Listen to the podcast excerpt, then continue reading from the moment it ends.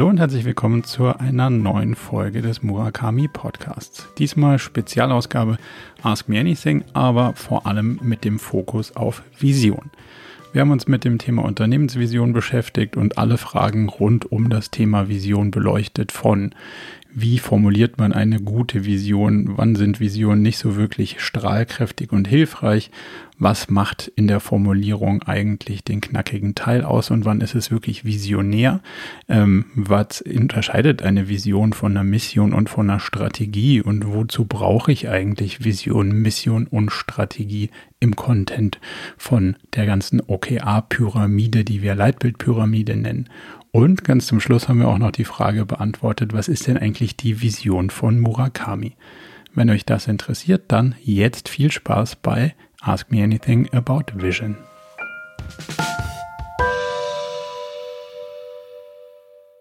Philipp, du bist der Erste, der sich hier äh, eingetragen hat. Dann könnten wir direkt mit dir starten, wenn du magst. Ja, gerne erstmal Hallo in die Runde. Schön, dass es dieses äh, äh, Event gibt. Wir waren schon sehr gespannt. Ähm, auf das, die, das freut die mich. ähm, ja, ich habe tatsächlich äh, eine tatsächliche Frage und eine weitere Frage zu, zu den Inhalten heute. Hm, ja. Ich stelle die Frage zu den Inhalten einfach mal vorneweg. Ja. Äh, würden wir auch in diesem Rahmen über äh, eine Strategieableitung sprechen? Das können wir gerne tun. Also wir, vers wir versuchen uns heute mhm. mal zu fokussieren auf den wir bauen das in so einer Pyramide auf, auf den oberen Teil der Pyramide Vision und dann, was heißt denn das in eine, in eine Strategie? Das können wir gerne tun. Klassische OKR-Fragen würde ich gerne mal ähm, in die reinen OKR-Formate aus, auslagern. Okay, dann würde ich mich nachher nochmal vielleicht zu Wort melden, wenn wir dann in Richtung Strategie gehen. Meine erste Frage wäre, ähm, was du oder was ihr empfehlen würdet, was die Vision und die Mission angeht. Mhm. Ob man das eher offen gestaltet, was die Vision angeht, aller IKEA. Die sind ja sehr offen oder waren sehr offen in ihrer Vision und haben es über die Mission etwas stärker eingeschränkt. Oder sollte man sich schon in der Vision sehr stark einschränken, was, die, äh, was das Ziel angeht? Jetzt kenne ich die IKEA-Vision und Mission nicht druckreif. Vielleicht gibst du uns die mal im Kontext, falls du sie weißt.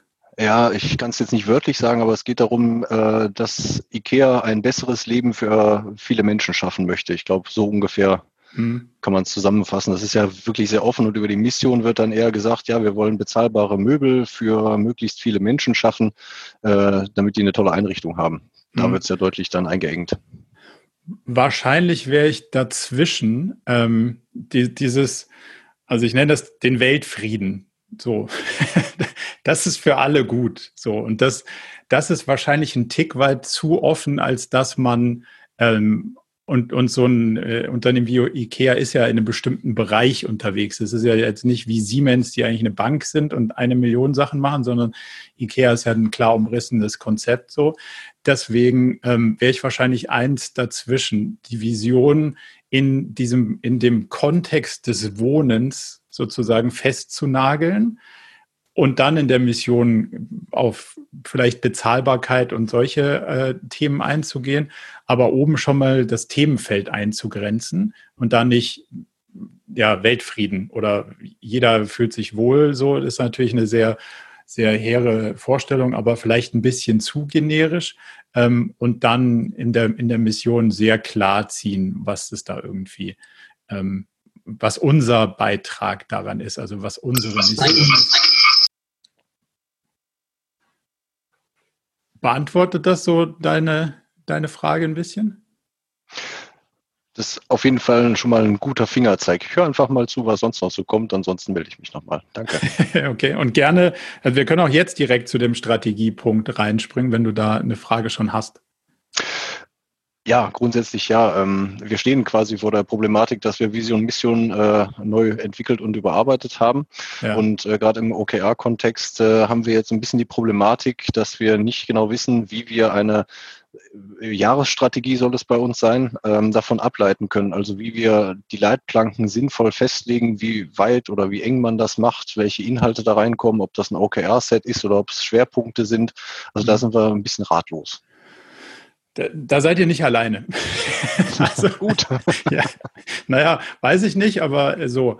Ähm, meine Wahrnehmung ist, dass das Thema Strategie da draußen echt schlecht umgesetzt ist. Und irgendwie gibt es auch nicht so eine wirkliche, ja, so eine Aussage dazu, was ist denn eigentlich eine Strategie? Weil es ist ja so der Layer zwischen einer Mission und OKRs. So.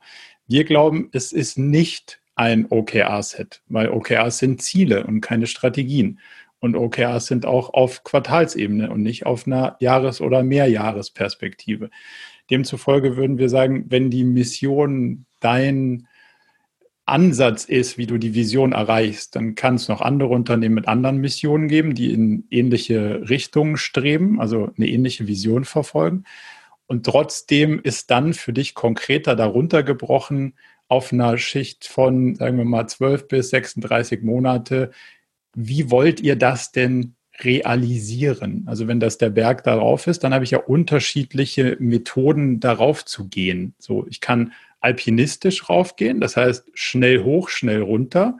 Dann nehme ich kein Wasser und keinen Baum äh, mit, um ein Zelt zu bauen, sondern ähm, ich gehe so leicht wie möglich. Oder ich versuche ein Basislager zu bauen. Dann sollte ich was zum Übernachten dabei haben, brauche ich vielleicht noch eine Jacke und eine Decke und so, und da brauche ich auch Vorräte. Das sind ganz unterschiedliche Strategien. Das hat mit einem Ziel, einem Wegpunkt gar nichts zu tun.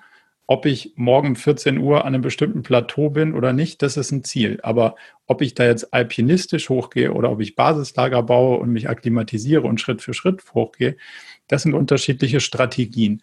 Und ich glaube, auf diesem Level muss man Aussagen treffen. Wenn du das nicht tust, wirst du auf dem Weg Leute finden, der eine rennt, der andere hat keine Jacke dabei.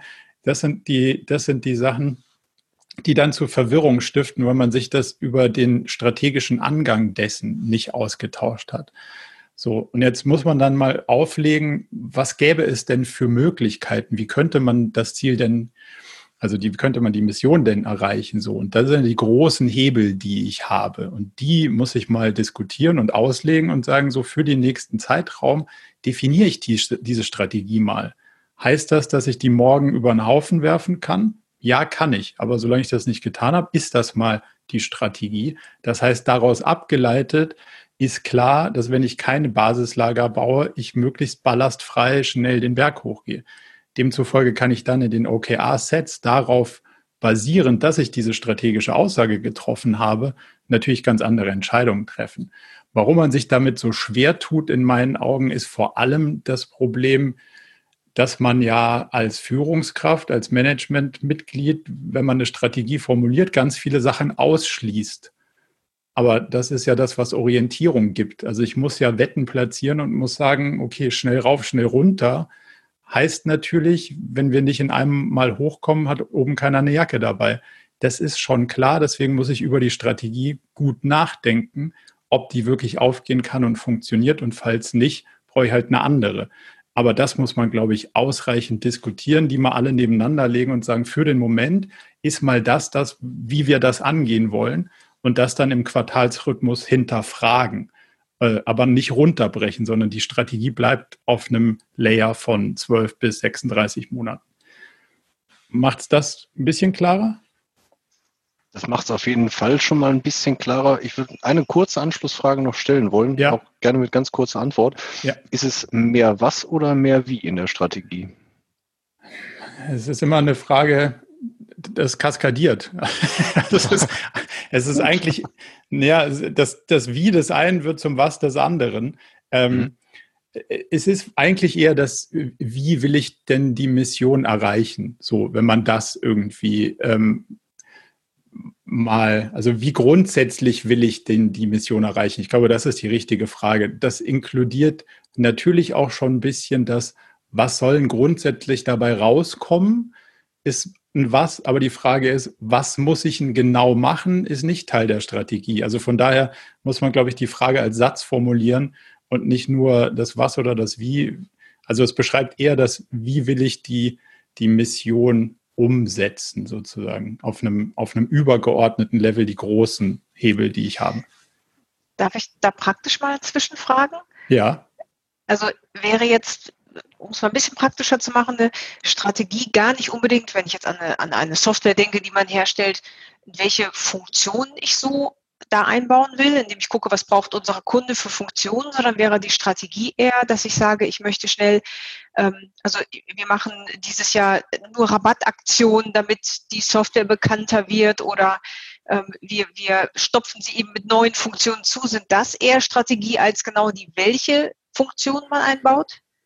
Hm, also das, ob du jetzt zum Beispiel sagst, ich mache ein äh, Freemium-Modell, also ich gebe eine Basisversion raus und dann gibt es eine Pro-Version, die muss man bezahlt, das wäre eine klassische Strategiediskussion. Mhm. Das Thema, was die Software kann, ist durchaus auch strategisch zu betrachten, aber halt nicht das Einzelfeature, mhm. sondern wollen wir uns dieser Zielgruppe nähern? Wollen wir Funktionen bauen, die ein bestimmtes Feld abdecken? Ja oder nein? Also wie die Diskussion schon zeigt, das sind strategische Fragestellungen, die ganz viele Implikationen dann dahinter hinaus haben und nicht ein Feature. Das ja. Feature per se ist erstmal egal, sondern es ist die Frage, warum treiben wir dieses Feature, damit dann was anderes passiert. So. Und das muss natürlich dann zur Vision passen, weil wenn es das nicht tut, sollte ich es lieber gar nicht tun, auch wenn ich vielleicht ein paar Kunden damit gewinnen kann.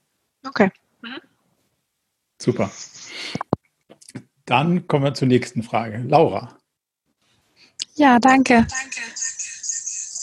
Oh, da ist mein Kollege im gleichen Raum. Jetzt funktioniert es aber. Ähm, genau, meine Frage wäre ganz praktisch, wie lang denn so eine Ide Vision idealerweise sein sollte. Du meinst vom Zeithorizont her? Ähm, nee, quasi ein Satz, zwei Sätze ah, okay, oder doch okay. fünf, wenn wir das Gefühl haben, wir wollen da jetzt mehr reinpacken.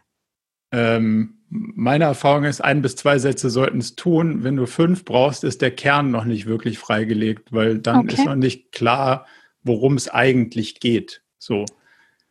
Okay, das heißt wirklich tatsächlich auf ein bis zwei Sätze. Man kann es ja in der Regel, man kann es ja in der Regel immer auf den Kern runterbrechen mhm. und verdichten. Und wenn man das noch nicht geschafft hat, dann ist man erfahrungsgemäß noch nicht am Kern.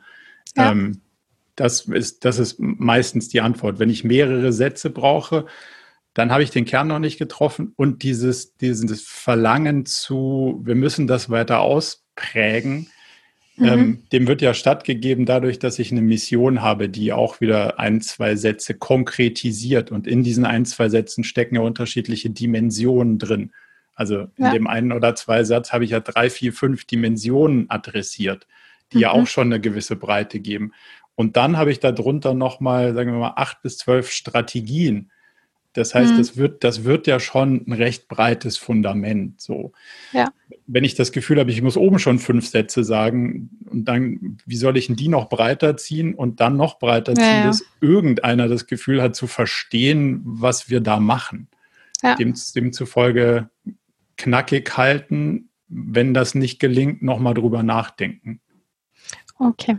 Super, danke schön. Das hilft mir schon mal weiter. Die zweite Frage hat sich jetzt schon ein bisschen beantwortet aus dem, was vorher gesagt wurde, nämlich wie man die Vision am besten leben kann. Ich habe so ein bisschen Angst davor, dass wir eine Vision und eine Mission uns erarbeiten und dass es dann irgendwie in irgendeiner Schublade verschwindet und wir das vielleicht nicht immer schaffen, als Organisation das zu leben. Aber da hat mir das jetzt mit den OKRs und mit der Strategie und quasi dieser Aufbau als Pyramide schon sehr weitergeholfen. Genau, am Ende des Tages ist es ja, geht es nicht darum, einen schönen Satz zu finden, der in PowerPoint oder über der Tür oder an der Wand landet, sondern was, wo ich mir immer wieder die Frage stelle, die Sachen, die ich mache, helfen mir die, um die Vision zu erreichen. Mhm. So, und wenn die Vision nichtssagend ist, dann hilft mir die Vision nicht, die Frage zu mhm. beantworten. Ähm, andersrum wird es aber in, die, in das tägliche Leben überführt, dadurch, dass ich ja anfange, immer wieder darauf zu reflektieren und diesen, diesen pyramidalen Überbau zu stressen und zu mhm. benutzen und immer die Frage zu stellen, hey, ich kann, ich kann so viele Sachen machen.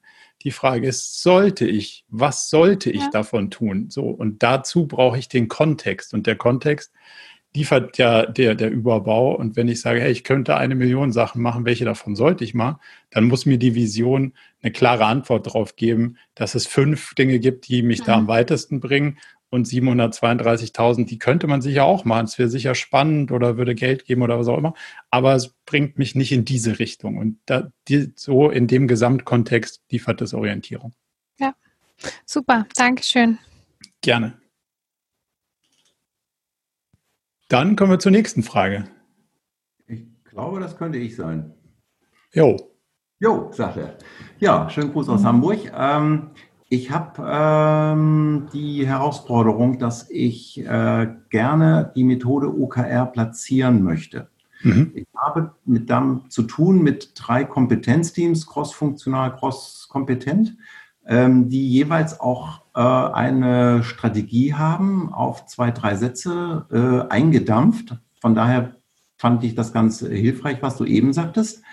Ähm, ich bin aber nicht klassisches Element dieses Teams, sondern ich bin sozusagen organisatorisch stehen, ähm, ja, übergeordnet. Ich möchte sozusagen wie ein, wie, ein, wie ein Coach sie begleiten, will mich da aber nicht reindrängen. ja, ja, das, das, ja, das, und, und, deine Frage konkret ist, formuliere nochmal die Frage konkret, damit ja, ich da. Ähm, ich müsste jetzt ablesen, sowas sinngemäß, ähm, wie, wie kann ich die Einführung von OKR unterstützen, initiieren, begleiten, ähm, durchsetzen, hm. ohne dass ich selber äh, Mitglied äh, eines dieser drei Kompetenzteams bin. Hm. Ähm, gibt eine Strategie und die fühlen sich jetzt auch äh, missioniert und äh, sind auch jeweils unterwegs. Und ähm, ich bin halt nur der Meinung, dass es ihnen gut tun würde, weil ich denke, dass sie in der Zielausrichtung noch nicht äh, sich voll entwickelt haben und auch ähm, zu starr einfach nur auf Zahlen gucken, statt auf richtige Ziele. ja, da, also wenn man das im Kontext von, von Vision und Co. mal, mal denkt, dann helfen dir ja die Zahlen nicht. So, und das ist schon mal der erste, das ist schon mal der erste Punkt, zu, zu klar zu machen, schaut mal, die Zahlen sind immer nur ein Indikator für, wo bewege ich mich auf, auf einem Weg zu einem bestimmten Fixpunkt hin, aber wie orientiere ich mich im großen Ganzen, kann mir die Zahlen nicht liefern. Ähm, Jetzt muss ich natürlich die Frage stellen, in welchem Kontext bewege ich mich denn da eigentlich? Habe ich eine inhaltliche Vision und eine Mission und eine Strategie, an die ich wirklich glaube? Dann kann ich das natürlich immer ins Verhältnis setzen zu den Zielen, die ich habe. Wenn ich da nicht wirklich dran glaube, haben wir schon oft erlebt, dass man sich dann natürlich lieber an den Zahlen, Werken, KPIs und Co festhält weil es einfacher ist. Da gibt es eine Orientierung, die ist messbar, die ist zählbar, die ist äh, wahrnehmbar und die ist auch sozial akzeptiert. Dann orientiere ich mich eben in dem Feld. So. Wenn du jetzt klar machen kannst, schaut mal eure Orientierung in diesem übergeordneten Feld, ähm, die ist noch nicht da, wo, wo du sie vielleicht gerne sehen würdest oder wo du glaubst, dass es Potenzial gibt. Dann musst du herausfinden, ob die anderen das auch so sehen. Und wenn die auch feststellen, die Orientierung ist noch nicht da, da muss man die Frage stellen, glaub, glauben jetzt alle dran, dass wir eine Vision, Mission, Strategie haben, die wir gut finden und auch verfolgen? Und dann, wenn die Antwort ja ist und es trotzdem noch keine Orientierung liefert, dann muss man sich nochmal fragen, okay, dann ist die Qualität wahrscheinlich noch nicht da, wo sie hin muss. Wenn man sagt, hm, nee, wir orientieren uns lieber an Zahlen und Zielen, weil wir eben nicht an die Inhalte glauben, dann ist natürlich der, der, das Tor geöffnet, sozusagen sich gemeinsam dieser übergeordneten Orientierung zu widmen und daraus dann abgeleitet zu sagen, hey, wenn wir jetzt alle auf eine gleiche Mission blicken, wenn wir die Strategien glauben und verfolgen wollen, dann kann ich natürlich auch hingehen und kann sagen, so die Ableitung daraus ist jetzt in einem Quartalsrhythmus OKRs zu formulieren und zu sagen, das linkt immer mit dem Übergeordneten. Bringt mich das jetzt wirklich in dieser Strategie ein paar Meter nach vorne oder nicht? Und das kann ich in der Reflexion natürlich dann auch sehr genau messen, begutachten und was auch immer. Ähm, und die Rolle des Coaches sozusagen muss ich ja auch irgendwie schwerlich lernen man kann Leute nicht zwingen. So. Demzufolge kann man auch Leute nicht zum Jagen tragen. Die Frage ist, haben sie Spaß dran, wenn sie diese Vision verfolgen und die Mission und die Strategien erstrebenswert finden, sich dahingehend performant nach vorne zu bewegen? Wenn die Antwort ja ist, kann man ja mal sagen, so schaut mal, dieses System kann euch in der Reflexion helfen, alle drei Monate drüber nachzudenken, ob die Wetten, die wir platziert haben, die richtigen sind und ob die Energie, die wir investieren, uns wirklich in die Richtung lenkt, die wir wollen. So. Und dabei kann jemand, der nicht Teil des Teams ist, durchaus helfen bei diesem reflektiven Prozess. Aber man kann sie auch nicht zwingen. Wenn sie sagen, oh nee, ich mache lieber mit meinen KPIs weiter, die ich schon hatte, dann wird es schwierig nicht als Teil des Teams. Das genauso als Berater kannst du auch nicht jemanden zum, zum Annehmen des Systems zwingen, sondern du kannst nur die Vorteile klar machen, kannst sagen, schau mal, so wird es besser gehen. Okay, gut. Hilft das? Danke. Keine Zauberei. nee, ganz einfach. Zauberei ist das alles nicht. Fabian.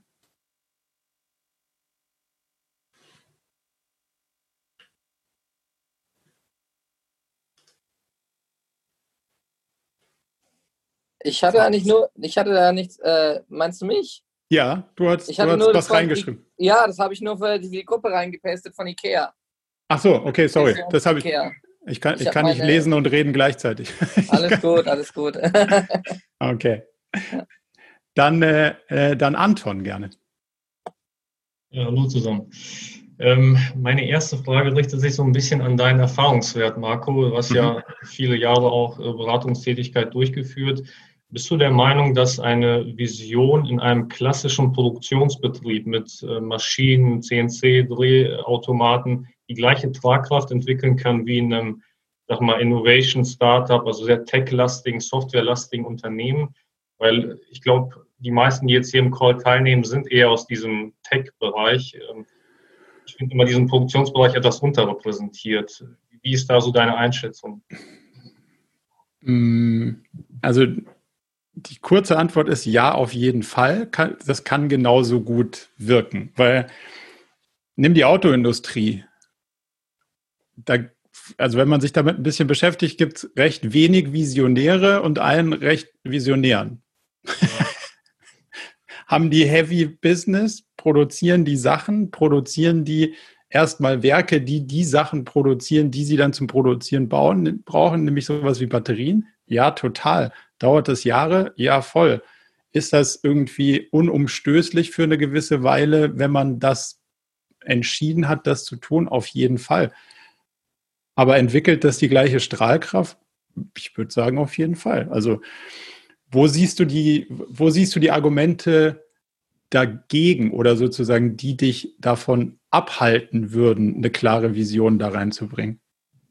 Also als Beispiel ähm, nehmen wir jetzt zum Beispiel dieses klassische Tech-Startup. Dort sind die beteiligten Personen viel homogener in ihren Motivationen und ihren Bildungsständen. Also wenn ich jetzt zum Beispiel so einen klassischen Sauerländer Drehbetrieb äh, mir da raussuche, da habe ich dann Leute an den Maschinen, die haben eine andere Motivation, einen anderen Bildungsstand als Leute aus dem Management. Und da eine Vision zu kreieren, die, ich sag mal, jemand an der Maschine so motiviert, da jeden Tag auch mehr zu geben als nur die acht Stunden oder die, die Schichtzeit abzuarbeiten, das finde ich deutlich schwieriger als in einem Softwareunternehmen. Findest du? Weiß ich gar nicht, weil die Person, die in dem, sagen wir mal, ähm, klar strukturierten Prozess arbeitet, will ja eigentlich idealerweise als Mensch auch was machen, was ein bisschen Mehrwert bringt und nicht nur irgendwo hingehen, um den Scheck wieder mit nach Hause zu nehmen. So die Auswahlmöglichkeiten sind möglicherweise nicht ganz so groß, weil in der Region gibt es nicht so viel, der Bildungsstand ist möglicherweise ein anderer. Also man kann sich nicht so ultra aussuchen, aber wenn ich es mir aussuchen könnte, würde ich doch lieber was machen, was irgendwie Sinn macht, anstatt was nicht so viel Sinn macht, aber wo ich nur Geld für kriege. Das heißt, glaube ich, so von der Grundmotivation ist der Mensch als solches ja relativ ähnlich. Die Frage ist, hat das Top-Management ein Bild auf die Welt, wo man sagt, hey, da will wirklich jemand was verändern mit den Produkten, die da produziert werden? Oder geht es um Absatz von Stückzahlen? Und also ist das der Rest, der die Fabrik leitet, sozusagen ähnlich uninspiriert wie der, den du gerade gezeichnet hast? Oder nicht? So, also wenn du es schaffst, das Thema, was machen wir denn mit unseren Produkten, aufzuladen, dann bin ich doch als jemand, der an der Maschine steht, viel mehr motiviert, da mitzumischen. Also ich produziere doch lieber einen Tesla, dann habe ich vielleicht genauso einen blöden Job, wenn's, wenn er mir nicht Spaß machen würde. Aber ich hätte zumindest mal irgendwo die Welt vom Untergang gerettet, anstatt zu sagen, oh ja gut, hier kriege ich beim Opel am Band, kriege ich jetzt hier meine 3 Mark 20. Hm. inhaltlich da was zu liefern, wo man ähm, Spaß dran hat, ist immer eine Herausforderung, ist auch für denjenigen eine Herausforderung, der eine Vision liefern muss, in Anführungszeichen, ähm, für eine sehr, sehr schlagkräftige Truppe, die ganz viele Auswahlmöglichkeiten hat. Ähm, das bleibt herausfordernd, aber ich glaube schon, dass du, dass du das liefern kannst. Die, die Frage ist so ein bisschen, hat man es in dem produzierenden Betrieb schon so weit geblickt, dass man sagt, ah, da verändert sich was und ist vielleicht die Produktionsstraße als solches sogar unter Risiko und gibt es das vielleicht in zehn Jahren alles gar nicht mehr, weil das automatisiert wurde? Was ist in unserer Antwort da drauf und was wollen wir damit erreichen? Da kannst du dann schon viel bewegen, wenn du das veränderst. Mhm. Okay, und würdest du sagen, dass die Herangehensweise dann auch äh, ähnlich ist, egal, also völlig unabhängig vom Unternehmen, in dem völlig. ich völlig okay. Also ich habe die, die gleiche Herangehensweise bei produzierenden Betrieben wie bei rein virtuellen, weil es am Ende das Produkt ist immer nur Mittel zum Zweck. Es ist völlig egal, ob ich eine Beratung habe oder einen Hammer produziere. Es geht weder um die Beratungsleistung noch um den Hammer. Es geht immer um den Nutzen, der dahinter steht.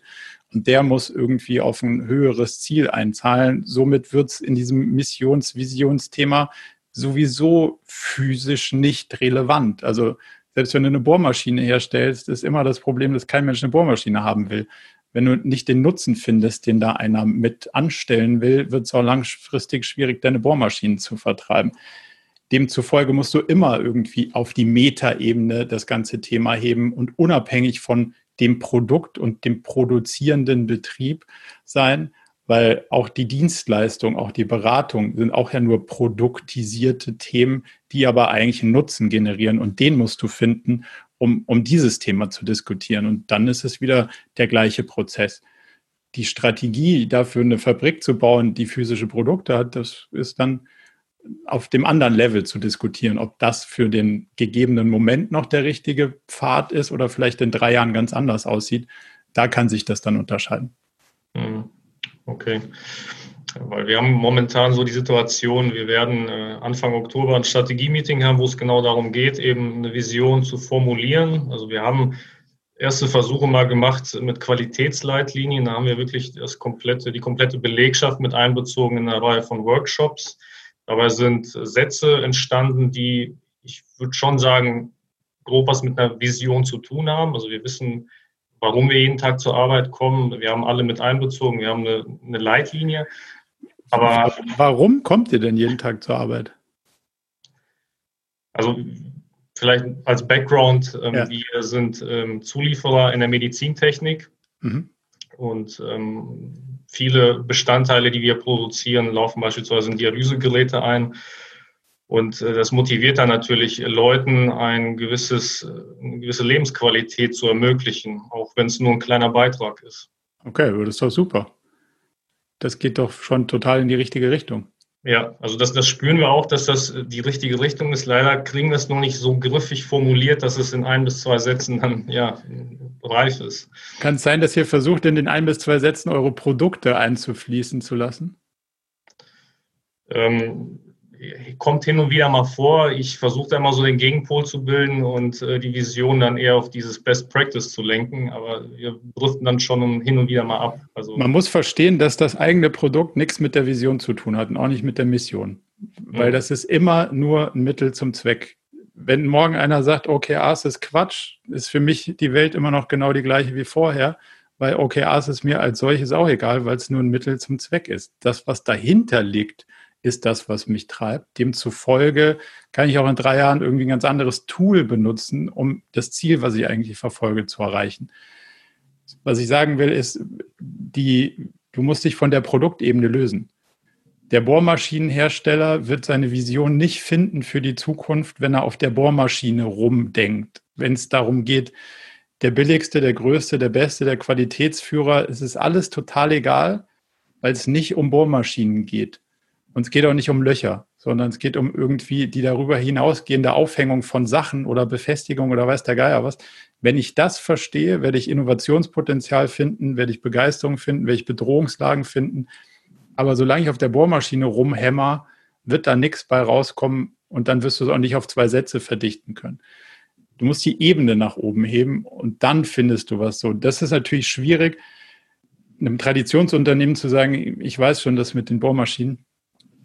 Aber bei euch ist es ja insofern ein Stück einfach, wenn es um Gesundheit geht, hast du ja sofort was, das macht was mit Leuten. So, wenn du jetzt auch noch sagst, Gesundheit in einem speziellen Feld, ist das ja verhältnismäßig einfach, weil du kannst ja, du kannst ja das Problem adressieren. Also du kannst ja den, den, den Kampf adressieren, in den du ziehst. Also jemand, der an, an einem Problem leidet, wozu man ein Dialysegerät braucht, der hat ein echtes Problem. So, und wenn man das wegkriegt und jemand ein Leben leben kann, wie wenn er dieses Problem nicht hätte, habe ich doch schon alles erledigt, was ich erledigen muss, um einer ganzen Menge Leuten Orientierung zu geben, weil ich dann am Ende sagen kann, schau, unsere Mission ist es, wir wollen, dass die Leute mit dem Problem leben, leben können, wie wenn sie es nicht hätten. Und dann ist die Geschichte auch schon relativ schnell erzählt. Und darunter kann ich wahrscheinlich sehr, sehr viel drunter hängen, was am Ende zu Strategien führt. Aber ich kann auch eine ganze Menge Sachen weglassen, wo man sagt, hey, hilft das jemandem mit dem Problem X, das Leben eines normalen Menschen zu führen, normal in, also im Sinne von jemandem, der so ein Problem nicht hat, ja oder nein? Und wenn nein, dann ist es für uns auch gerade nicht relevant und dann geht es weiter in der Diskussion. Und das ist ja, das, das stiftet ja so schnell so viel Orientierung, damit kannst du ja viel machen. Hat das was mit den Produkten zu tun, die ihr jetzt Stand heute produziert? Nee. Aber ist es der Antrieb dafür, diese Produkte zu verbessern, neue zu finden, genauer drüber nachzudenken, in Digitalisierung zu denken, in alle möglichen anderen Felder reinzudenken, um diese Mission zu erreichen? Auf jeden Fall. Mhm. Ja, ich, ich verstehe, was du meinst. Es ist auch wirklich so, durch den Gesundheitsbereich ist es einfacher. Wir haben nur ein bisschen die Krux, wir sind so ein, wir sind vorgeschaltet. Also wir haben nicht das Endprodukt Dialysegerät, sondern wir haben nur Teile, die dazu beitragen, irgendwas äh, in der Funktion zu erfüllen. Verstehe ich. Und trotzdem, kann, trotzdem kann man diese Vision, Mission in der Richtung verfolgen und dann vielleicht auch rausfinden, dass derjenige, der das Teil hinter euch baut, möglicherweise seinen Job noch nicht so gut macht, wie man ihn machen müsste, um es richtig gut zu lösen. Und vielleicht treibt euch das in die Innovation, weil ihr sagt, hey, wenn der hinter uns den Job so nicht machen würde, sondern so, wäre unsere Mission schneller Erfolg. Also müssen wir vielleicht die pushen, ihre Geräte anders zu bauen. Und vielleicht liefern wir ihnen dazu die Sachen, die sie brauchen, um ihre Geräte anders zu bauen. Vielleicht gehen die uns aber auch so auf die Nerven, dass wir sagen, okay, dann bauen wir halt das Scheißgerät selber, weil ihr es nicht hinkriegt. Mhm. So. Aber wenn du eine Mission verfolgst, dann ist der Rest halt, das ist ja der Unterschied. Das ist eine Mission, die du verfolgst. Und es ist nicht, ich bin hier der Mittelständler auf der grünen Wiese und habe eine Maschine und kann drei Teile produzieren. Wem kann ich das noch andrehen? Sondern ich will, dass niemand mehr unter diesem Problem leidet. Und wenn mir das nicht schnell genug geht, dann muss ich das eben selbst machen. Das ist der Unterschied hier. Und das ist nicht der, wo kann ich noch einen Absatzmarkt finden, Fragestellungsbogen. Hm. Okay. Das muss man ernst meinen. Ja. Super, vielen Dank. Du hast, hast, mir da schon sehr geholfen. Ähm, hättest du vielleicht so einen abschließenden Tipp für unser Strategie-Meeting, was wir da berücksichtigen sollten? Puh, ja, also schau zu, dass da eine Vision rauskommt, die, die eine Vision ist und die halt, äh, die, die nicht den Möglichkeiten, die ihr heute habt, gerecht wird sondern die visionär ist. So, wenn du sagst, ja, aber wir machen nur ein ganz kleines Teil in der Maschine, wenn du willst, dass was wirklich Gutes bei rauskommt, dann musst du dich dem großen Ganzen annehmen, auch wenn du nur ein kleines Teil im Rädchen bist. Und das ist, glaube ich, eine der, ja, der Ansatzpunkte da zu sagen, ich gucke auf das große Ganze und will, dass das Problem behoben wird. Okay. Super, vielen Dank. Gerne. Corinna. Genau. Ähm, wir hatten ja vorhin schon das Thema, was du eigentlich sagtest, ne? also ähm, als Berater sollte man auch nicht äh, die Leute zu dem Glück zwingen und sagen, ähm, ne? also ihr, ihr, müsst jetzt irgendwie eine Vision unbedingt haben, man sollte sie nur von den Vorteilen äh, letztendlich überzeugen. Und ähm, für mich ist tatsächlich gerade die Frage, wenn Unternehmen bewusst darauf verzichten und nicht das Unternehmen, sondern das Management an der Stelle bewusst darauf verzichtet, ähm, eine Vision zu haben, sei es ne, weil es vielleicht im Augenblick keinen Sinn macht, weil man irgendwie auf eine kurze Sicht fährt und sagt, also ich will gar nicht jetzt irgendwie in einem drei, fünf, zehn Jahreshorizont gucken. Ähm, ich finde aber als Management ganz toll die OKR-Methodik, weil man damit super toll Ziele verfolgen kann. Ja. so, und dann auch noch irgendwie sagt, von wegen so, ja, die Ziele sind auch irgendwie nicht toll erfüllt. ne? so. Ähm, was wären da deine Empfehlungen, wie damit umgehen? Wer bin ich denn? Also wem gebe ich denn die Empfehlung? Ja, dem Management letztendlich, ne? Also wo es, also das heißt, also da wäre ja im Prinzip jetzt genau die Frage. Also so, ähm, du willst die Leute nicht zu deinem Glück zwingen, aber was wäre dann der Aufzeig zu sagen, an der Stelle ähm, wäre eine Sinn, also wäre eine Vision eventuell sinnvoll, weil? Naja, also weil, weil sonst machen es die anderen und dann wird sich das wirtschaftlich regeln. Das ist relativ easy. Also bin ich so großer Fan von, immer die gleichen Sachen zu zitieren und die großen amerikanischen Unternehmen ranzuziehen. Aber ich habe mit einigen deutschen Automobilern über ihre Vision geredet. Das ist ein Trauerspiel. So. Mhm. Dann kannst du sagen, ihr könnt weiter das PowerPoint-Spiel machen. So, und dann könnt ihr das so lange machen, bis euch irgendwie PowerPoint ausgeht oder bis der Elon das geregelt hat. Mhm. Oder es fängt mal einer an, drüber nachzudenken. So, und jetzt so langsam kommen sie auf die Idee, Mist, da ist irgendwas, ist da mit der Vision. Irgendeiner meint das ernster als wir und äh, jetzt muss man da auch wirklich was dran ändern. So. Mhm.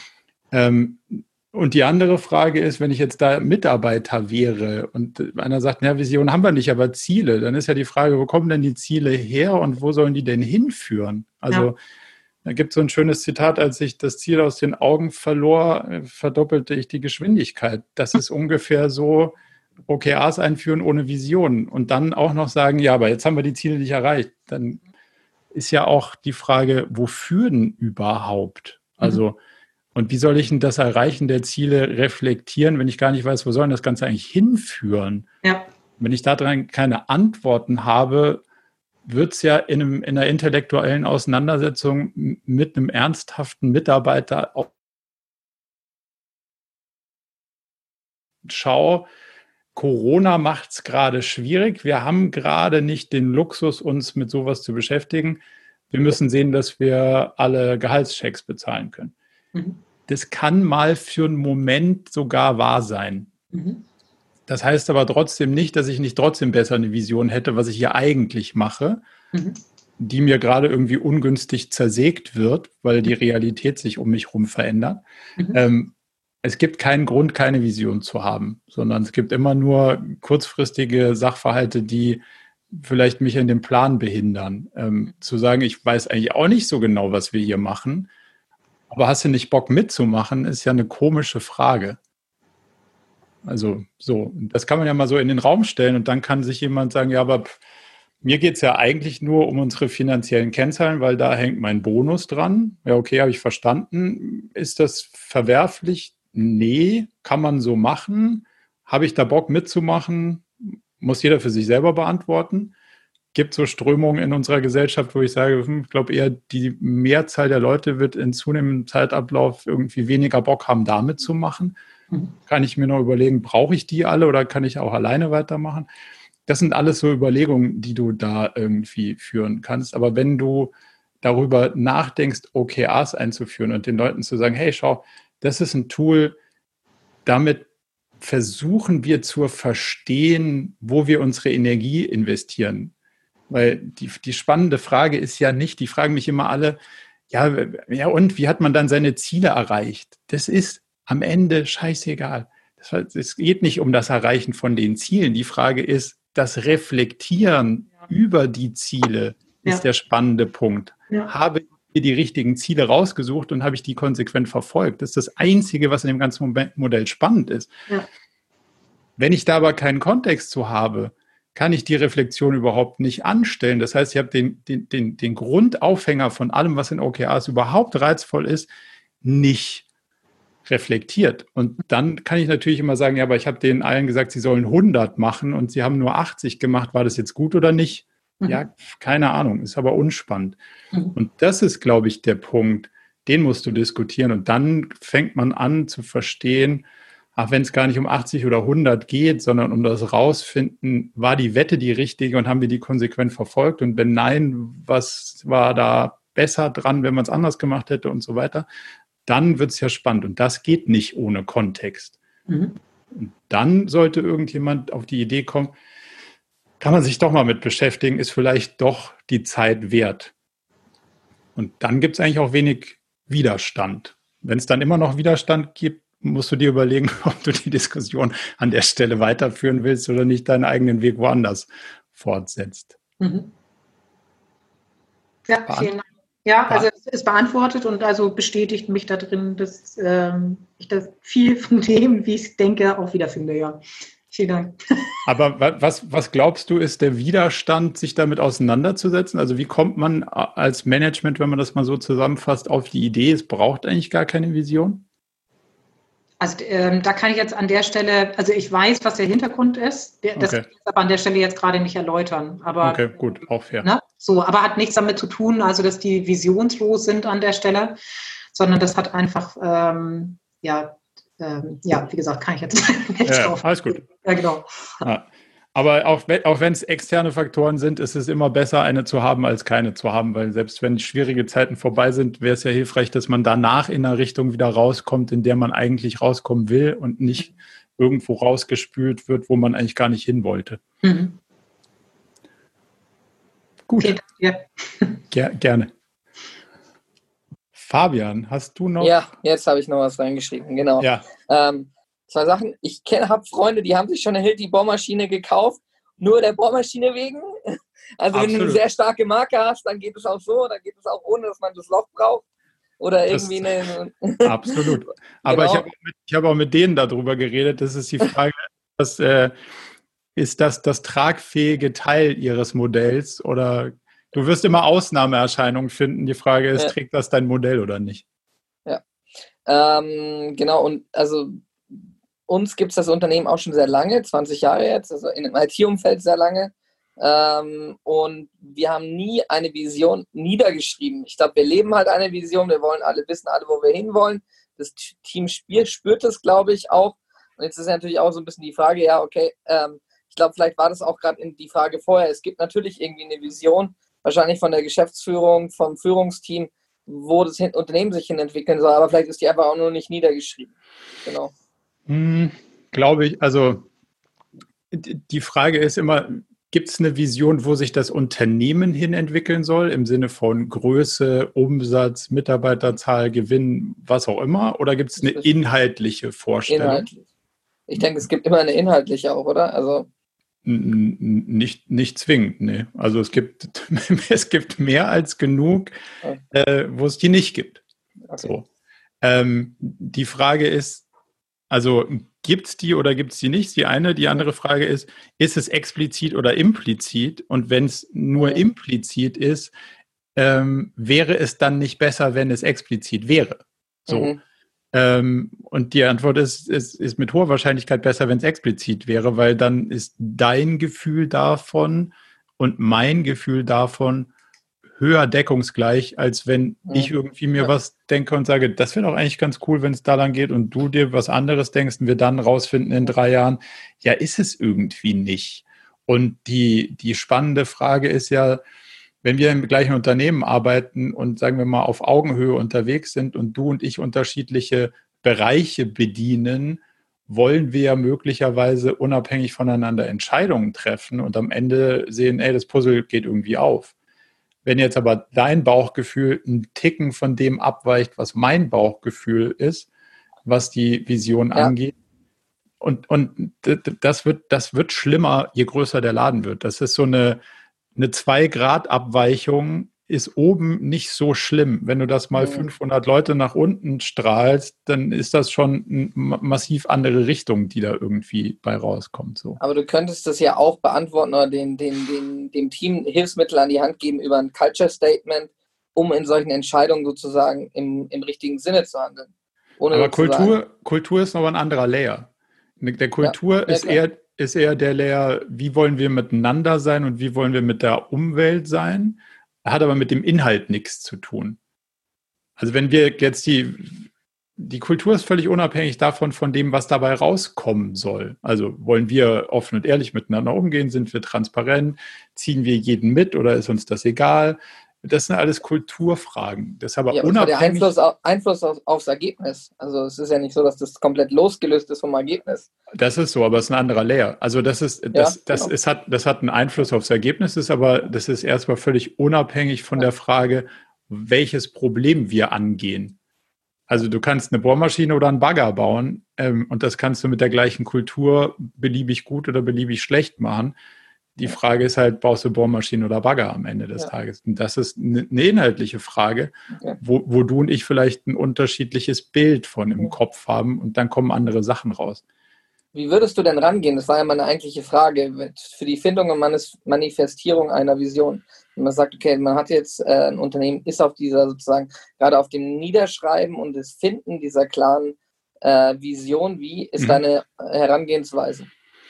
Hm, also wir gucken immer, dass wir die, dass wir die Kernprobleme finden, um die sich eigentlich dreht. Also was sind die, in Anführungszeichen, die Aufhängungen, um bei dem, bei dem Bohrmaschinenbeispiel zu bleiben? Also von dem Produkt zu kommen, zu sagen, was kann ich damit machen? Löcher bohren, also die Grundnutzen und dann zu sagen, was ist denn die, das übergeordnete Topic, um das wir uns hier eigentlich drehen? Ähm, hier um dem, dem Gesundheitskontext von eben haben wir ja auch schon gesehen, da, da, da bildet sich ja ein Cluster raus, um den mhm. sich eigentlich dreht. Und den so zu formulieren, dass der, dass der, der, der Kern als Mission wirklich formuliert wird und sagt, okay, am Ende des Tages wollen wir äh, analog ein Kunde von uns will, dass Krebs geheilt ist. So. Und das ist der, der oberge obergeordnete Kernnutzen von allem. So. Darunter kannst du es ein bisschen zerlegen und kannst sagen, in welche Dimensionen soll denn das gehen? Das könnte Krebs heilen kann gehen in die Richtung Ernährung, Prävention, Biotech, das hat ja ganz unterschiedliche Marschrichtungen, in denen du dich damit beschäftigen kannst. Und da dann sozusagen die Marschrichtung zu definieren und zu sagen, unsere Mission ist jetzt ein Biotech-Ansatz und zu sagen, wir wollen deinem Immunsystem helfen, zu erkennen, was ist hier gut, was ist hier schlecht und wie kann ich mich selbst dagegen zur Wehr setzen. Und das sind, glaube ich, die die großen Fragen, die du dir auf den Leveln stellen musst. Und das dann entsprechend zu sortieren. Das würden wir immer versuchen über einen, einen Gruppenansatz machen wir das, also zu sagen, wir nehmen das, das, das Leadership-Team, also die ersten beiden Führungsebenen und bringen die zusammen und lassen die mal diskutieren, sowohl von der operativen Seite als auch von der visionären Seite, als auch von der strategischen Seite und bringen die Bilder mal übereinander und arbeiten dann raus, wo sind denn hier Deckungsgleichheiten. Das ist da dann relativ schnell, dass sich da Cluster bilden. Und wo sind Abweichungen? Also wo sehen du und ich die Sachen ganz unterschiedlich? Und dann können wir ja mal diskutieren, sind wir jetzt eigentlich eine Ernährungscompany oder sind wir eine Biotech-Company? Weil Krebs scheint uns beiden irgendwie ein wichtiger Part in der Vision zu sein, aber dein Weg unterscheidet sich möglicherweise von meinem. Was ist denn jetzt da der Kern, um den wir uns eigentlich drehen? Aber würde das nicht dazu auch führen, dass ungefähr bei jedem Dienstleistungsunternehmen rausfällt, wir lösen die Probleme unserer Kunden? Äh, das, ist der, das ist das, was rausfällt, bevor wir kommen. Und wenn wir kommen, ist das nicht mehr da. Okay. Weil, naja, das, das sagt ja gar nichts. Also ja, das, genau. ja. ja. Aber das sagt, ähm, ich verkaufe Zeit gegen Geld. Hm. Und, ja. und, dann bin ich auch noch der Partner meines Kunden und wir sind ihr zuverlässiger Ansprechpartner. Dann habe ich auch noch einen Claim. Das ist ja der gleiche, ja, das ist ja der gleiche Käse, den du immer hörst. Die Frage ist, ob du jetzt Dienstleister bist oder Bohrmaschinen baust, was ist deine Bohrmaschine, was ist dein, was ist dein Loch und was ist die Aufhängung? So. Ja. Wir machen virtuelles Zeug, das kann kein Mensch anfassen, aber ja. ich verkaufe nicht Beratungsdinger, sondern wir versuchen zu verstehen, was sind die Probleme, was sind die Löcher, die gebohrt werden müssen, wie kann man die bohren und wie können wir Sachen aufhängen. Und dann ist OKRs ein Tool dazu das hat nichts damit zu tun, dass wir irgendwie, wir können ja auch sagen, ich löse die Probleme, die du hast. Aber das ist nicht das, das ist ja nicht das, was uns dazu führt, besser zu verstehen, wie man sie löst, sondern als Dienstleister ist es ja hilfreich zu verstehen, was für ein Problem haben denn eigentlich einige Leute da draußen und dieses Problem konkret mit unterschiedlichen mhm. Produkten und Angehensweisen lösen zu können, das macht es mhm. ja visionär. Ansonsten sagst du, ja, ich kann was mit Computern und wenn einer Probleme hat, dann kann er mal anrufen, mal sehen, ob wir zusammenfinden. Das ist ja aber, das ist ja der unvisionäre Teil, der bei IT-Systemhäusern zu nicht, nicht selten gesehener Zahl da draußen rumgeistert. Aber das macht es ja auch nicht, also es macht es ja total austauschbar. Ja. ja. Der, der Nächste sagt ja, ich kann auch was mit Computern, wenn du ein Problem hast, ruf doch mich an. Genau. Ja. ja. aber es hat noch keiner verstanden, wen sollte ich denn jetzt warum anrufen und, und wird das gelöst? Das ist ja die, die darüber hinausgehende spannende Frage. Gut. Hilfreich? Ja, danke, passt. Super. Sehr gut. Philipp. Ja, ich darf nochmal. Dankeschön. Ja. Also ich glaube, es schließt sich so ein bisschen an. Ich glaube, wir haben es auch äh, in verschiedenen anderen Fragen schon mal so ein bisschen gehört. Ich würde es aber doch tatsächlich nochmal etwas konkreter fragen wollen. Ja. Ähm, wir sind ein Unternehmen, was jetzt schon lange Zeit am Markt ist und äh, dadurch eben kein Startup mehr und äh, wir erfinden uns quasi gerade neu mit Vision, Mission, Strategie, OKRs und so weiter. Mhm. Ähm, und da würde mich doch mal etwas inter äh, interessieren. Wir haben diese Vision und Mission jetzt entwickelt.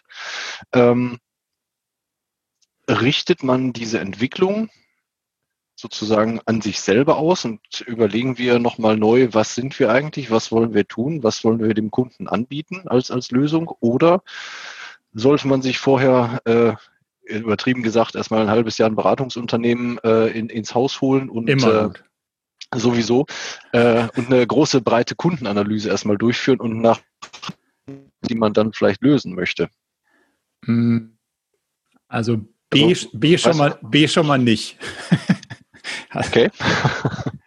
Naja, es ist, Visionen kommen ja von Visionären und nicht von Beratungsunternehmen mit PowerPoint. So, also das wird ja nichts, wenn ich ganz viele Leute frage, wie man, äh, also was die glauben, was ich für eine Vision haben sollte so, so hat noch nie ja. irgendwie einer eine Vision entwickelt, der wirklich Visionen hatte, sondern also jemand, der Visionär ist, der geht durch die Welt und sagt, ach guck mal, das ist doof, das geht anders, das muss irgendwie besser gehen. So.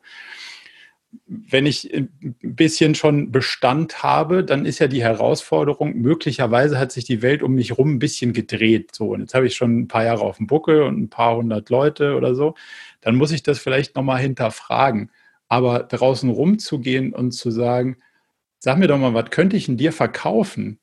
Da wird ja kein visionärer Ansatz draus. Also das ist ja, gibt einen ganz spannenden ähm, YouTube-Talk von Malcolm Gladwell, der beschäftigt sich mit äh, Tomatensauce oder, oder Spaghetti-Sauce heißt der, glaube ich, irgendwie so.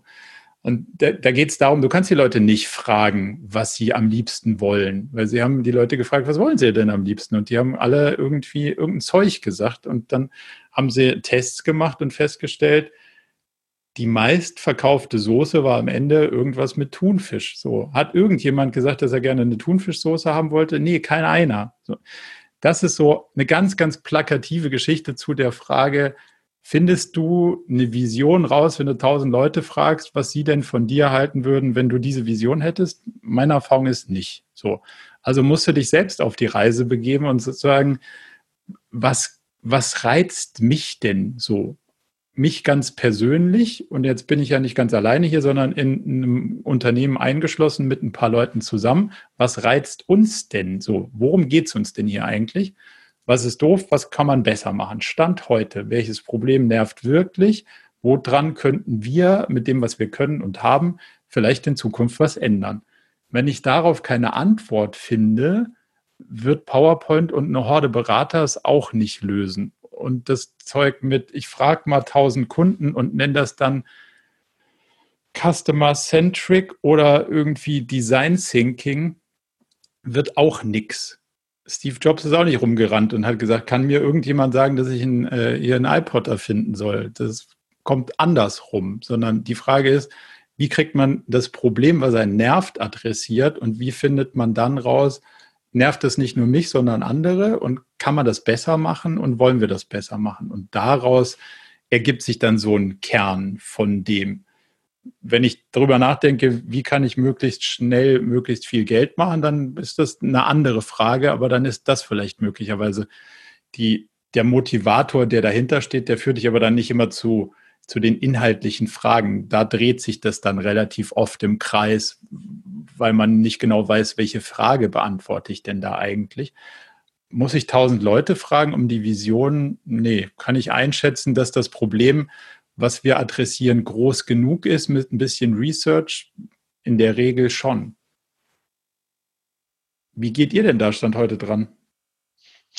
Also wir haben uns äh, tatsächlich äh, zusammengesetzt in einer kleinen äh, Taskforce in Anführungsstrichen und äh, haben überlegt, ähm, wer sind wir eigentlich und wo wollen wir eigentlich hin? Und mhm. ähm, wie soll das Ganze dann am besten funktionieren? Und ähm, das haben wir jetzt über einige Wochen regelmäßig äh, gemacht und wir glauben, dass wir da ganz gut hingekommen sind.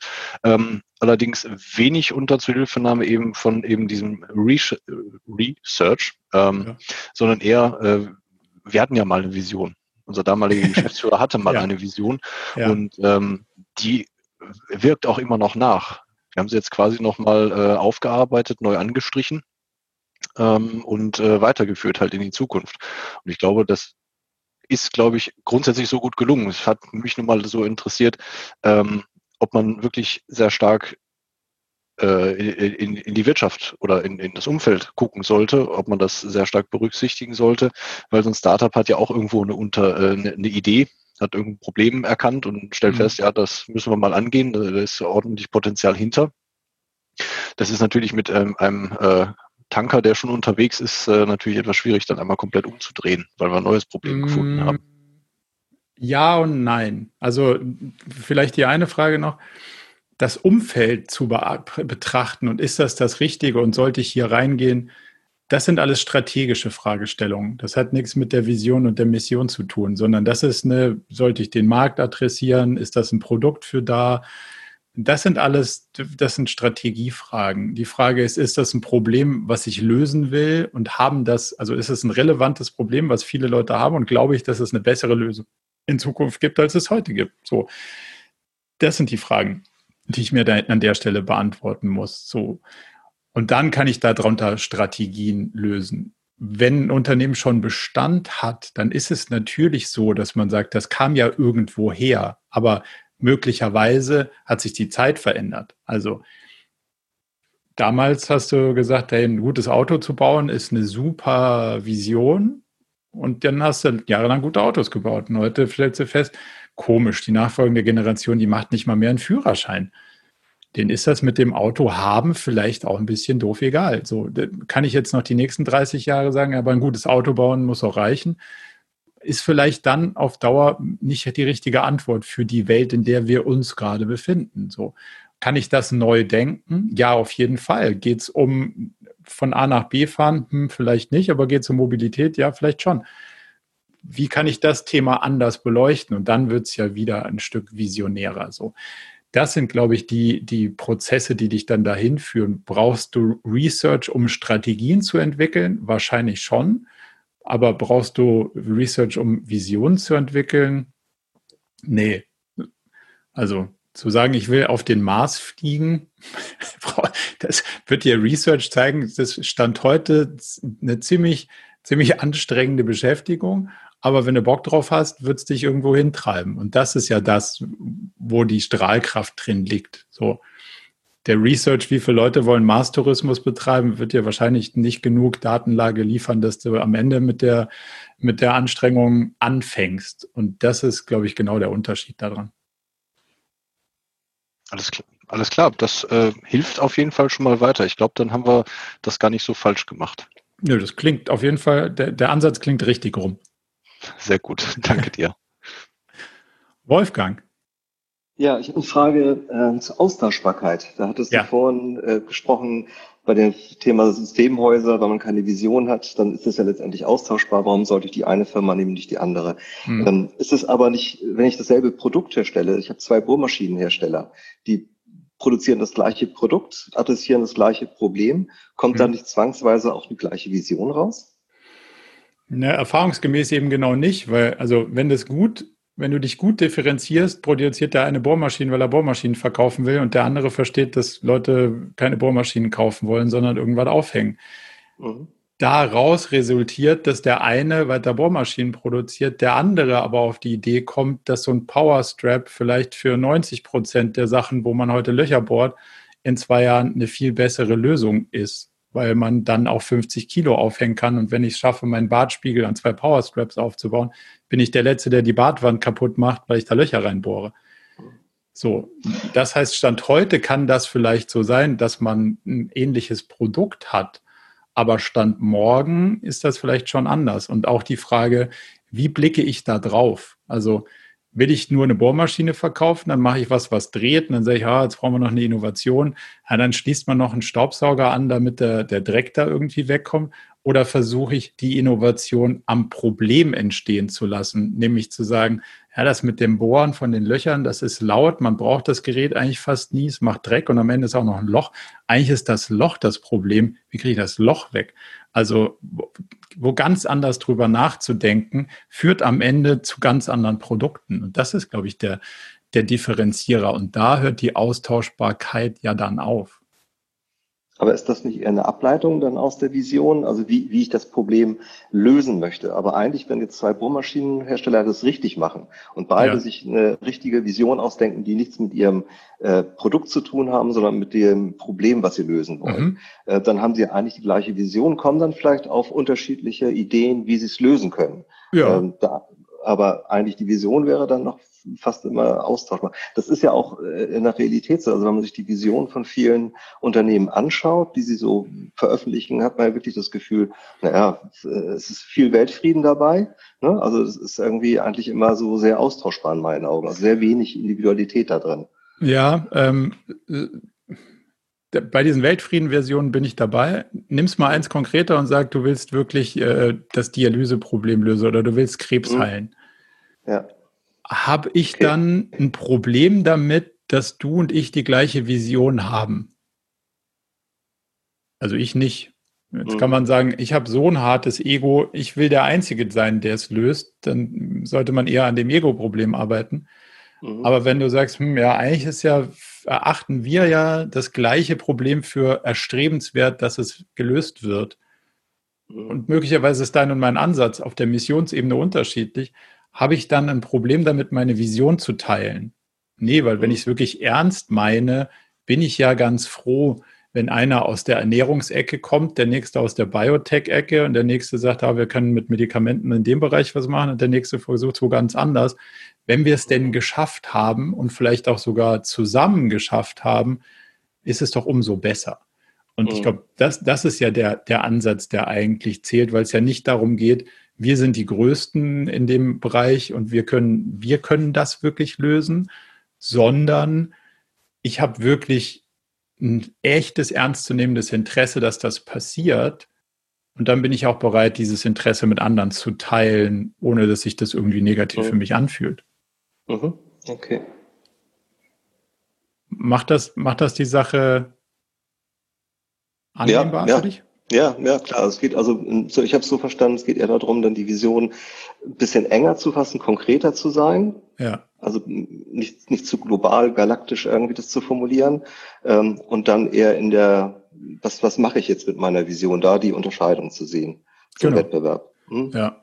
Weil, weil, also wie wir das definieren, ist die Vision ja erstmal unabhängig von mir selbst. Also es hat nichts mit meinem eigenen Unternehmen, meiner Position und solchen Sachen zu tun. Demzufolge ist die Vision ja eine inhaltliche Aussage. Und mhm. wenn ich die inhaltliche Aussage wirklich ernst nehme, kann ich ja gar nicht mich schlecht fühlen, wenn es irgendeiner hinkriegt, das zu mhm. erreichen, weil ich glaube ja, es ist sinnvoll, das zu erreichen. So. Ja.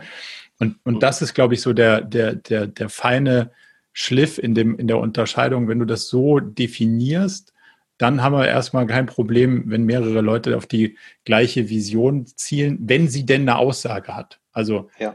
wenn sie sagt, ja, wir wollen die Menschen glücklicher machen, dann ist es so ein intergalaktisches Niveau, wo du sagst, ja, weiß ich jetzt immer noch nicht so genau, wer ihr seid, was ihr macht und, und ist das am Ende erreichbar, wenn du es runterziehst und sagst hier, Krebs geheilt, dann ist das schon sehr klar umrissen, welches, welches Problem du angehen willst. Und das ist aber am Ende ist ein klarer Nutzen zu definieren mit Ja haben wir oder nicht. Und, mhm. und ich glaube, das auf dem Meta-Level so richtig einzunordnen, das ist die Herausforderung. Aber wenn du die hinkriegst, dann, dann ist es unabhängig, äh, die zu teilen. Aber es macht dein Unternehmen in dieser Gesamtheit der Pyramide, und ich glaube, das ist vielleicht noch ein wichtiger Punkt, das steht ja nie für sich alleine, sondern die Differenzierung kommt aus der Vision mit einer Mission und dann die Strategien. Und mhm. dieser ganze, dieser Dreiklang, der macht dein Unternehmen ja einzigartig. Mhm.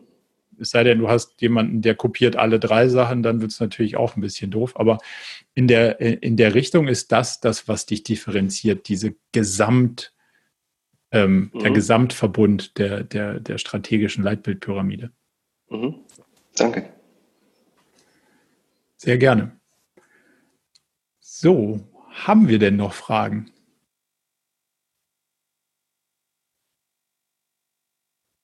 Bis jetzt sehe ich hier im Chat zumindest mal keine mehr. Gibt es noch, gibt's noch jemand, der noch irgendwas gerne fragen wollen würde?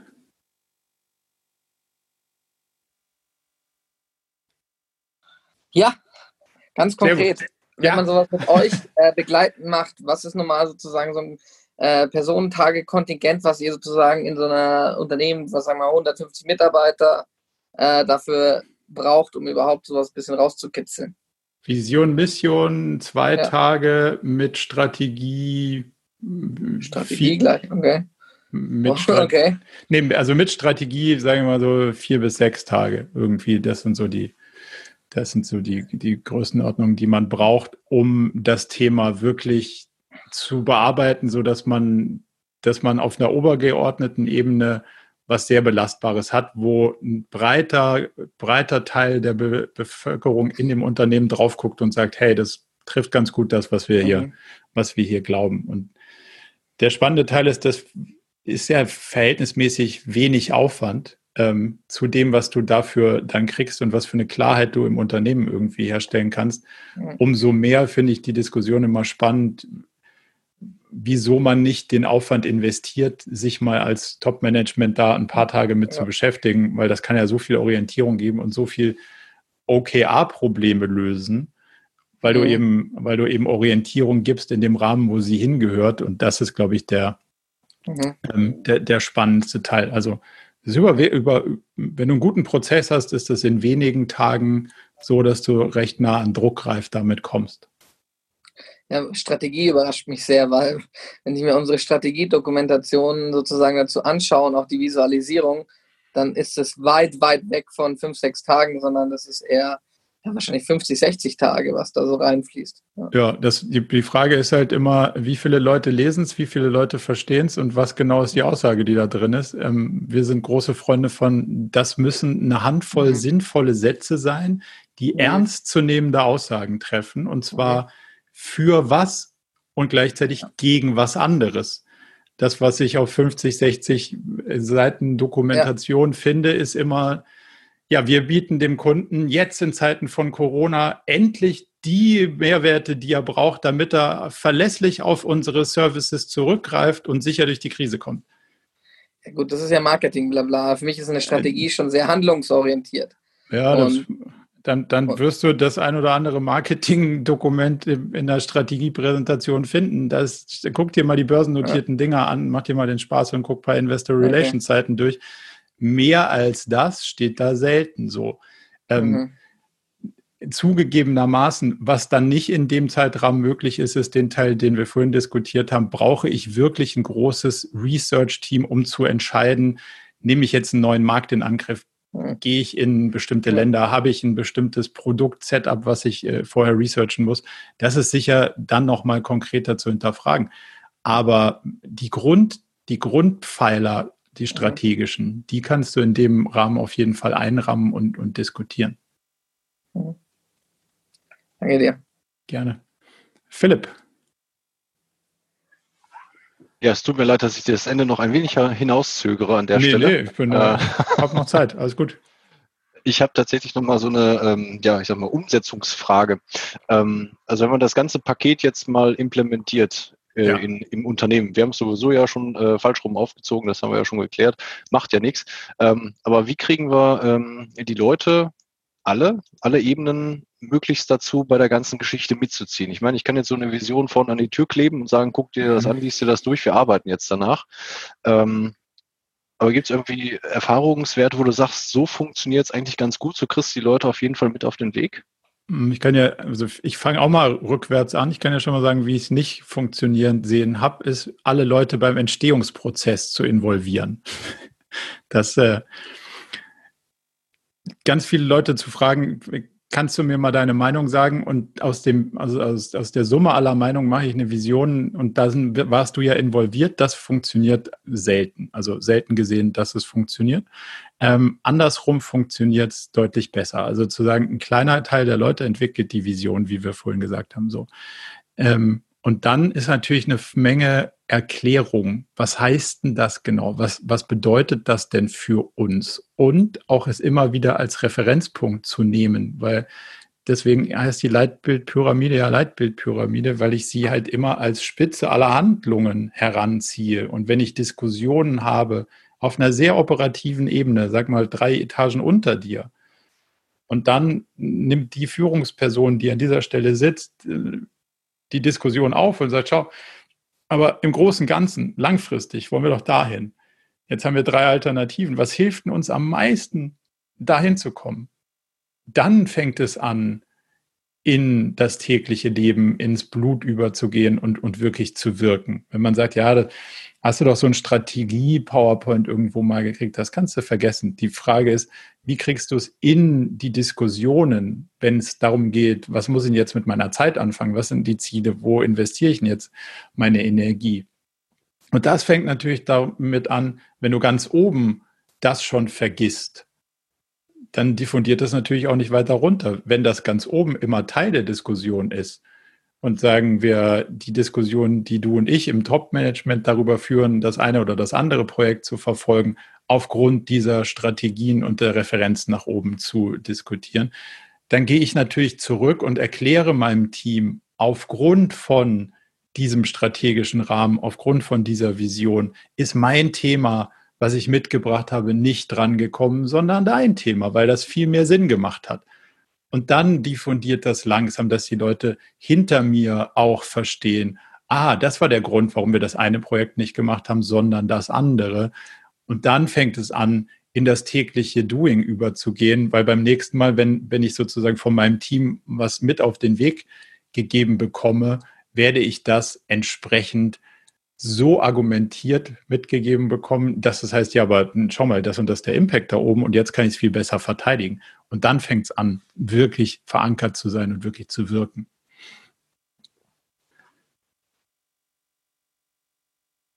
Hilft das? Ja, ich habe gerade den Stummknopf nicht gefunden. ähm, verrückt. Ähm, ja, es hilft auf jeden Fall. Ähm, wie würdest du das Thema Multiplikatoren einschätzen, die man jetzt, ich sag mal, auch neben Teamleitern äh, positioniert, wo wir sagen, wir haben völlig interessierte Leute auch auf mittlerer und unterer Ebene, mhm. die das Ganze sehr gern mitziehen möchten, aber eben keine, ich sag mal, Leitungsfunktion jetzt haben? Mhm. Muss ich, muss ich kurz aus einer, muss ich nochmal verstehen, sind die glaubst du, deswegen besser geeignet, weil sie sich mehr für das Thema interessieren als die jeweiligen Teamleads? Oder sind die einfach, die Teamleads sind top dafür geeignet und daran interessiert und zusätzlich gibt es noch Leute, die sich auch total dafür interessieren? Ähm, mein Hintergedanke war dabei eher so dieses, äh, wir stülpen dem Unternehmen jetzt irgendwas auf und ich muss da mitmachen, Gefühl auf der eher unteren Ebene der Mitarbeiter. Und wenn man da eben ähm, Personen positionieren kann, die das auch intrinsisch mittragen, äh, ist das nochmal ein anderes Feeling, als wenn der Teamleiter jetzt sagt, so, wir haben jetzt Ziele und wir arbeiten jetzt danach. Also das war mhm. jetzt sehr verkürzt gesagt. Ja, ich glaube aber genau, genau der Punkt ist, wenn du gute Inhalte hast, ist es nicht übergestülpt, weil der, der ganze Laden fühlt dann, dass wir an den richtigen Sachen arbeiten. Und wenn du es gut erklären kannst, ähm, wenn du das nicht hast, dann wird das immer so sein. Also wenn die Story da oben rund ist, dann wird das sich nicht so anfühlen, dass es übergestülpt ist. Also wenn du sagst, hey, wir wollen CO2, äh, die CO2-Belastung auf Null kriegen oder Krebs heilen, selten gesehen, dass dann einer sagt, nee, also das ist nur dein Ziel, da habe ich gar keinen Bock drauf, du alleine machen. So.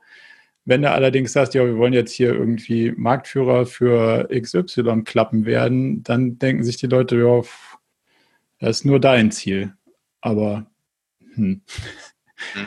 wenn die, wenn die Story gut und rund ist, dann, dann macht, dann hat das ja wenig mit übergestülpt auf, weil grundsätzlich fühle ich das ja, dass das das Richtige ist, was wir da tun. Wenn ich das Gefühl habe, dass es nicht das Richtige ist und es ist gut gemacht, also wenn die Story gut ist, aber ich trotzdem das Gefühl habe, das ist nicht das Richtige, dann bin ich vielleicht auch im falschen Bus. Und das ist auch total heilsam. Nicht alle müssen in dem Bus für die nächsten 20 Jahre mitfahren, die da heute drin sind. Es kann sein, dass sich die Vision eines Unternehmens dahingehend dreht, weil sich die ganze Welt dreht, dass es möglicherweise in Zukunft nicht mehr das ist, was mich so wirklich fasziniert. Dann kann ich mir einen anderen Bus suchen. So. Und das ist, glaube ich, auch heilsam. Es muss nicht jeder sagen, ja geil, also genau so und als hätte ich es erfunden. Aber es muss sagen, die Story ist rund und die macht total Sinn. Und so wie die geschrieben wurde, ist die schlüssig und, und bildet sich auch in dem, was bei mir hier ankommt, in meinen Zielen, eine total sinnvolle Ableitung. Jetzt kann ich immer noch die Gesamtstory nicht so mögen und dann muss ich für mich als Mensch entscheiden, will ich da weiter mitmachen oder nicht. Aber ich kann das ganze Thema nicht in Frage stellen. Wohingegen, wenn die Story doof ist, dann fühlt es sich übergestülpt an und dann denke ich auch so, ach, da könnte man doch viel bessere Sachen draus machen. Aber dann liegt das an der Story. Also was ich sagen will, ist, der Content muss gut sein und dann brauchst du nichts zu verkaufen, weil dann ist das in sich schlüssig. Okay, cool. Das hilft auf jeden Fall weiter. Vielen Dank. Demzufolge brauchst du dann auch keine, sagen wir mal, Leuchtturm-Mitarbeiter in den Teams, die das dann irgendwie so, hey, ich war in dem Projektteam, die das erarbeitet haben, dabei. Das ist mir ja auch egal. Also wenn du zum Ende zu mir kommst und sagst, ja, ich bin jetzt zwar Peer mit dir und drei Etagen über uns wurde das erarbeitet, ich war da dabei, dann finde ich die Geschichte danach genauso doof, wenn ich sie vorher doof fand, auch wenn du da dabei warst. Dann sage ich, ja, da war zwar einer von uns dabei, aber der hat es auch nicht irgendwie geil hingekriegt. Ändert ja an dem Sachverhalt nichts. So. Ja, okay. Also wirklich, äh, ja, es ist sehr plastisch. Es ist immer sehr plastisch, wie du das be beschreiben kannst. Ich wünschte, ich könnte es ebenfalls so tun. Äh, ich gucke mir das ab. Hat ein paar Tage gedauert. Also. Glaube ich. Danke dir. Ja, gerne. So, dann Fabian, du hast noch. Da kommt, da kommt die Frage kommt wahrscheinlich immer, ne? Ja. Die kommt immer, oder? Was unsere Vision ist. Ja, genau. also wir sind, wir sind eigentlich äh, im Gesundheitsbusiness unterwegs. Also wir, wir wollen, ähm, dass jeder ein meaningful life with ease hat. Also mir geht es darum, dass, dass du und alle mhm. ähm, alle, mit denen wir so in Kontakt kommen und darüber hingehend hinaus das Gefühl haben, dass sie mit ihrem Leben was Sinnvolles anstellen, ohne sich dabei über den Haufen zu schießen. Also sich selber zu verbrennen, sich selber und andere. Also, dass du das Gefühl hast, hey, am Ende des Tages, wenn ich hinten angekommen bin, war das ganz sinnvoll, was ich so gemacht habe mit der Zeit auf dem Planeten. Gleichzeitig habe ich weder mich noch andere irgendwie über die Maßen hin ähm, negativ belastet mit Stress, mit Druck, mit allen negativen Formen, die man haben kann, wenn man was versucht zu erreichen. Also da ist ja ein Spannungsfeld drin. Ich will was erreichen und das hat irgendwas mit Druck zu tun. Das hat was mit, ich empfinde Stress zu tun. Und wir glauben, das muss nicht so sein und das sollte maximal in einem gesunden Verhältnis so sein aber nicht in einem ungesunden Verhältnis. Und deswegen sind wir eigentlich im, ja, irgendwo was zwischen Stressprävention, äh, weil man die richtigen Sachen macht und äh, die, die Sinn des Lebensfrage irgendwann mal grob zu beantworten. Irgendwo dazwischen sind wir unterwegs und da ist OKR, glaube ich, stand heute ein ganz gutes Tool dafür. Danke. sehr, sehr gut. So, dann machen wir Maika, Abschlussfrage. Ja, und ich glaube, die passt auch ganz gut, ja. ähm, weil ich ja schon öfter mitbekommen habe, was dich dann so treibt, was OKR für dich halt ist. Und ich glaube, in einem Podcast hatten wir das auch schon, ähm, dass es so eine Art Weltanschauung ist. Und mich nervt das Thema, ähm, wie OKR betitelt wird. Ne? Es ist ein Steuerungselement, es ist ein Tool, es ist ein Werkzeug, es ist eine Methode. Und mein Gefühl sagt mir, und da tendiere ich halt her, eher dahin, in der OKR-Welt, in der ich unterwegs bin, hm. dass es eher so ein Mindset des Denkens in Wirkungen ist. Also er reflektiert immer auf das, was kommt denn näher bei einem beim raus, ne? diesen Outcome und nicht diesen Output. Ja. Und da wollte ich einfach nochmal wissen, ob du da genauso tickst, ob ich das jetzt so richtig mitverstanden habe. Und ich glaube, das ist für diese Runde ja auch ein ganz guter Abschluss, weil es ja, ja auch deine Vision einzahlt. Ne? Absolut. Also mich nervt es auch total, dass das missinterpretiert wird in vielen Fällen, aber ich kann es nicht aufhalten. Also es gibt ganz viele Sachen von, die über OKRs gesagt, geschrieben, berichtet werden, wo ich sage, puh, das hat nicht den Kern, den ich darin sehe. So, ich kann das nicht aufhalten und es gibt unterschiedliche Sichtweisen und es gibt natürlich auch Leute, die sagen, hey, da gerade vollen viele Leute was von OKR wissen, deswegen erzähle ich ihnen was zu OKR. Ob das jetzt einem größeren Ganzen folgt oder nicht, sei mal dahingestellt. Ähm, und ja, ich glaube, es geht alles darum zu reflektieren, ist die Energie, die ich da reinstecke, in die richtige Richtung investiert und was kann ich daraus lernen, weil das Ergebnis als solches, um das geht es nicht, denn wenn ich in Unsicherheit steuere, kann es nicht ums Ergebnis gehen. Das geht rein logisch schon nicht. Demzufolge ist es genau, wie du sagst, eine Weltsicht und ich würde mir wünschen, dass mehr Leute das so sehen wie wir, weil es dann, glaube ich, der Gesellschaft ein Stück besser ging. Aber jetzt sind wir wieder bei dem Punkt von vorhin. Ich kann da auch keinen zwingen. Ich kann nur möglichst lange drauf rumreiten und sagen, schaut mal, jeder sollte das Gefühl haben, mit seinem Leben was Sinnvolles anzustellen, aber hört auf, euch und eure äh, Mitstreiter über den Haufen zu schießen und lasst mal drüber nachdenken, wie das am sinnvollsten geht. So, das, das ist, glaube ich, das Angebot, was wir machen können in, in diesem Visionsteil, den, den, das dann zu verfolgen, was die Leute dann daraus machen beim einen oder anderen kann ich es beeinflussen, bei, den, bei dem einen oder anderen bleibt uns nur die Hoffnung, dass das nicht missinterpretiert wird. So. Aber vielleicht seid ihr ja guter Teil davon, das irgendwie das kleine Kerzchen weiterzutragen und mehr Leute davon zu überzeugen, es in diese Richtung zu interpretieren und zu leben. Das wäre das wäre hervorragend. Dann haben wir damit, denke ich, einen super Abschluss gefunden. Vielen, vielen Dank für eure Zeit. Wenn immer ihr noch Fragen habt, schreibt uns jederzeit gerne und ähm, wir schicken euch auch den Link, wenn das ganze Thema dann als Podcast live geht. Dann vielen Dank und bis zum nächsten Mal. Okay, das war's dann auch schon wieder mit der aktuellen Episode vom Murakami Podcast. Ich hoffe sehr, dass euch die Episode gefallen hat und wenn ihr es bis hierhin geschafft habt, war es hoffentlich ein bisschen unterhaltsam und informativ. Wir freuen uns jederzeit wirklich über offenes Feedback. Was hat euch gefallen? Was hat euch nicht gefallen? Schreibt uns einfach an hello@murakami.com. Und wo wir uns natürlich auch sehr, sehr freuen würden, ist über die ein oder andere Empfehlung. Zum Beispiel auf Apple Podcasts einfach ein paar Sterne geben und ein Review schreiben. Das hilft uns natürlich auch, um noch mehr Episoden zu produzieren, damit wir unser Wissen mit euch teilen können. Wenn ihr nichts mehr verpassen wollt, dann murakami.com slash newsletter. Das ist unsere Online-Community, wo wir äh, regelmäßig exklusiven Content auch produzieren und natürlich dafür sorgen, dass ihr keine Podcast-Episode mehr verpasst. In diesem Sinne, bis bald.